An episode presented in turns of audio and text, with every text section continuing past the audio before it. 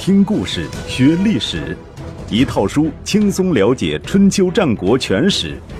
有声书《春秋战国真有趣》，作者龙震，主播刘东，制作中广影音，由独克熊猫君官方出品。第九十五集，晋楚两国你来我往，最苦的是郑国。公元前五七一年秋天，在晋楚两国之间奔波劳累了一生的郑成功，终于扛不住了，卧病不起。临终之际，公子非向他请示：“跟着楚国干实在是太累了，请允许我们改换门庭，还是跟着晋国走吧。”郑成功听了，苦笑一声，问了公子非一个问题：“难道跟着晋国干就不累？”这。公子非无法回答。子嗣啊，郑成功拉着公子非的手：“你还记得鄢陵之战吗？当时楚王为了救援郑国，在鄢陵被晋国人射瞎了一只眼睛。他受到这样的伤害，不是因为别人，就是因为寡人呐。如果背叛楚国，不但是忘记了人家的功劳，而且也背弃了自己的诺言。”拜托你们几位，不要将寡人置于背信弃义的境地。公子非流着眼泪，把头深深地低了下去。郑成功死后，郑西公即位。根据郑成功的遗命，公子喜担任顾命大臣，公子非主持国家内政，公子发担任司马。趁着郑国举办丧事的机会，晋悼公又派兵入侵了郑国。郑国人都已感到心力交瘁，纷纷要求与晋国和谈。公子非说：“先君的命令不能更改。”由此平息了大伙的议论。为了瓦解郑国与楚国的同盟，公元前五七一年秋天，晋国在七地举行了一次卿大夫级的国际会议，商讨对付郑国的办法。在这次会议上，鲁国的仲孙灭提出了一个建议，请加强虎牢的防卫，以逼迫郑国就范。虎牢是郑国西北的战略要地，因为晋军的多次进攻，虎牢也数度易手，城墙多处坍塌，沦为了无人驻守的废城。如果诸侯联军进驻虎牢，并且加固城防，就好比在郑国人头上悬了一把利剑，不怕他不服。听到仲孙灭的话，晋国的首席代表荀英站起来，向他深深一鞠躬，说：“您的建议真是太好了，我代表晋侯向您表示感谢。”接着话锋一转，说：“去年的曾之会，大家都听到齐国崔杼的发言了吧？我虽然没有参加那次会议，但是听人说崔杼发表了很多不利于团结的言论。今天的会议。”齐国又没派代表来，东方的滕、薛、小朱等几个小国历来听命于齐国，所以也没有参加。所以说，晋侯的忧虑不仅仅在于郑国呀。我们回国之后将如实汇报这次会议的情况，请晋侯向齐侯发出邀请，共同加固虎牢的城防。如果齐国不答应这个请求，那我们就只好发动诸侯对齐国刀兵相向了。您的这个建议，非独对我晋国有利，而是对天下都有利。谁不参加筑城，谁就是天下的罪人，必人人得而诛之。七地会议之后，晋悼公果然正式向齐灵公发出请求，要齐国协助修筑虎牢的城墙。有荀英的战争威胁在先，齐灵公不敢推搪。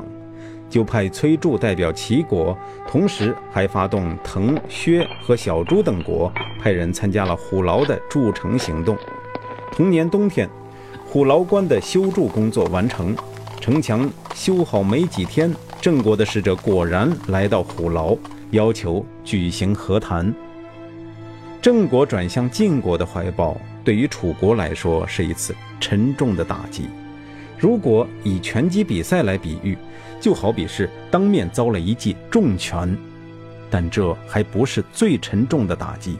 紧接着又有一记左勾拳，狠狠地打到了楚国的腰肋之间。公元前五七零年春天，公子婴齐带兵入侵吴国，被吴国打得大败而归。猛将邓廖被俘，士兵死伤大半。吴军乘胜追击，占领了楚国东部的重镇驾城。公子婴齐急怒攻心，发病身亡。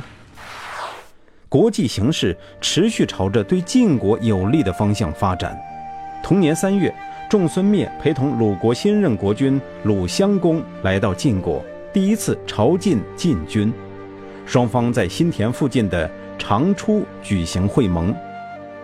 鲁襄公年方六岁，在仲孙灭的引导下，向晋悼公行稽首大礼。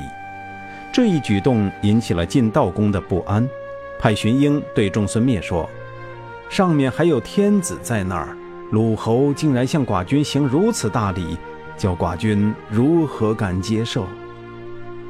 晋侯多虑了。仲孙灭回答：“鲁国周边强敌环伺，寡君指望晋侯给予支持，怎么敢不行大礼？”鲁国的态度在很大程度上代表了各诸侯国的态度。同年六月，晋、齐、鲁、宋、魏。郑、居、朱等国元首在基泽举行会盟，在晋悼公的请求下，周灵王派单襄公代表王室参加了这次会盟，为晋悼公撑腰打气。吴王寿梦本来也在被邀请之列，而且晋悼公为了表示对吴国的重视，还特别派大夫荀惠到睢水去迎接他。遗憾的是，也许是因为路途遥远。也许是持一种观望态度，寿梦没有参加基泽之会，也没有派代表参加，搞得晋道公心里十分不爽。不过，另一位不速之客的意外到来，多少为晋道公扫去一些不快。这个人叫袁乔，是陈成功派出的全权代表。长期以来，陈国一直臣服于楚国的领导，与中原各国几无往来。公子婴齐死后，公子仁夫接任楚国令尹，对盟国采取高压政策，经常索要财物，陈国不堪重负，所以派袁乔来参加基泽之会，请求成为晋国的盟国。基泽之会开了整整三个月，直到秋天才结束。与会诸侯认清了形势，决定任晋悼公与晋国为王室认可的霸主。共同维护中原地区的繁荣与稳定，抵抗楚国的蚕食与入侵。一个人听多了歌功颂德，就难免骄傲，除非他是圣人或傻子。晋悼公既不是圣人，也不是傻子，被众星捧月般围绕着，听了整整三个月的赞美之词，不觉也有些飘飘然了。回国途中。就发生了一件不大不小的事儿。晋悼公的胞弟杨干年少无知，乘着马车闯入了正在行进的部队当中。按照军纪，干扰部队行进是死罪，但是国君的弟弟不能杀。中军司马魏将便将杨干的车夫抓起来斩首示众。杨干跑去向晋悼公告状。晋悼公很生气，对中军卫佐杨蛇赤说：“寡人大会诸侯，获得天下瞩目的荣耀，现在杨干却遭受莫大的侮辱，等于就是侮辱寡人。你现在就去杀了魏将，提他的头来复命。”前面说过，晋悼公刚上台的时候，任命了齐奚为中军尉，杨蛇直为副。那现在的中军卫佐为什么是杨蛇赤呢？原来，齐奚上任不久，便因病请求告老还乡。晋悼公询问他谁能接任中军尉一职，齐奚首先推荐的是谢胡。晋悼公觉得很奇怪，因为谁都知道谢胡素来跟齐奚势同水火，见面都不打招呼。他不禁问道：“您不是跟谢胡不和吗？”“没错。”“那还推荐他？”可您是问我谁能胜任中军尉，不是问我跟谁关系好啊？齐奚很奇怪地瞪了晋悼公一眼。事情就这么定下来了。但是没想到谢胡接到任命后，刚刚办好官服，接受了亲友的祝贺，正准备上任的时候，突然疾病发作，不治身亡。再加上中军卫佐杨蛇直也在那时候病故，晋悼公只好又跑去问齐奚。齐武可以担任中军卫，杨蛇直的儿子杨蛇赤担任中军卫佐。可齐武不是您的儿子吗？没错呀。俗话说“知子莫若父”。齐武小的时候性格柔顺，听从长辈的教导，好学上进，从不贪玩。长大之后有坚定的志向，多次圆满完成我交给的任务，坚持自己的学业而不好高骛远。举行成人礼之后，更加谦恭有礼，富有同情心，遇到事情镇定自如，坚守道德而不放纵。如果处置军中大事，他的才能其实已经超过我了。可是，你推荐自己的儿子，不怕别人说闲话吗？嘴是人家的，我可管不了，我只管为您推荐贤才。就这样，齐武当上了中军尉，杨蛇赤当上了中军尉佐，齐奚举贤不记仇不避亲，被传为千古美谈。那么。齐奚推荐的杨蛇赤是否真的胜任中军卫佐这个职务呢？当杨蛇赤听到卫道公要他提卫将的头来见，并没有马上执行，而是问了一句：“您确定要这么做吗？”“当然。”“臣能说几句话吗？”“说。”“臣以为魏将是个正人君子，一心为公，敢于担责，就算是得罪了您。”他也不会逃避，很快就会亲自来认罪，根本用不着臣去杀他。话音未落，帐外卫兵通报：魏将求见。晋道公正在气头上，狠狠地瞪了杨蛇赤一眼，嘴里囔囔道：“不见，不见。”声音传到帐外，连魏将都听到了。他也大声说道：“既然您不想见到我。”那就是想要我死了，做臣子的不能违背国君的意志，我早有准备了。说着，就地坐下，从怀中掏出一卷竹简，要卫兵交给晋悼公。然后他拔出随身携带的短刀，就往自己的脖子上抹去。正在周围看热闹的侍房张老等人一看不得了，这家伙玩真的呀，便一拥而上，将刀抢了过来。魏将的信是这么写的：“您是新任国君，就任命臣为司马，这是对臣的高度信任，臣不胜感激。臣听闻部队以服从命令为第一要义，士兵以宁死而不触犯军纪为荣。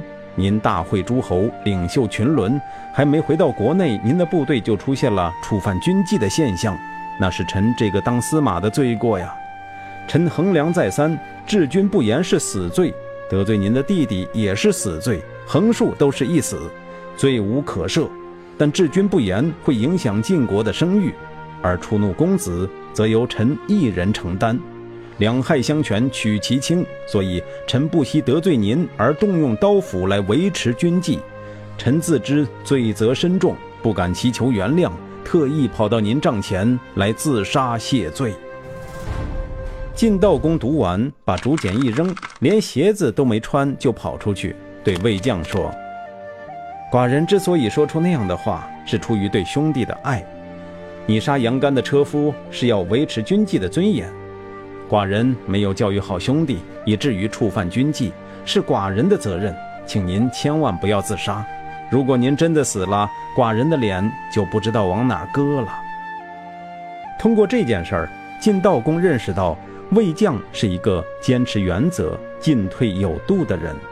回国之后，就提拔魏将进入清的行列，担任了新军副帅。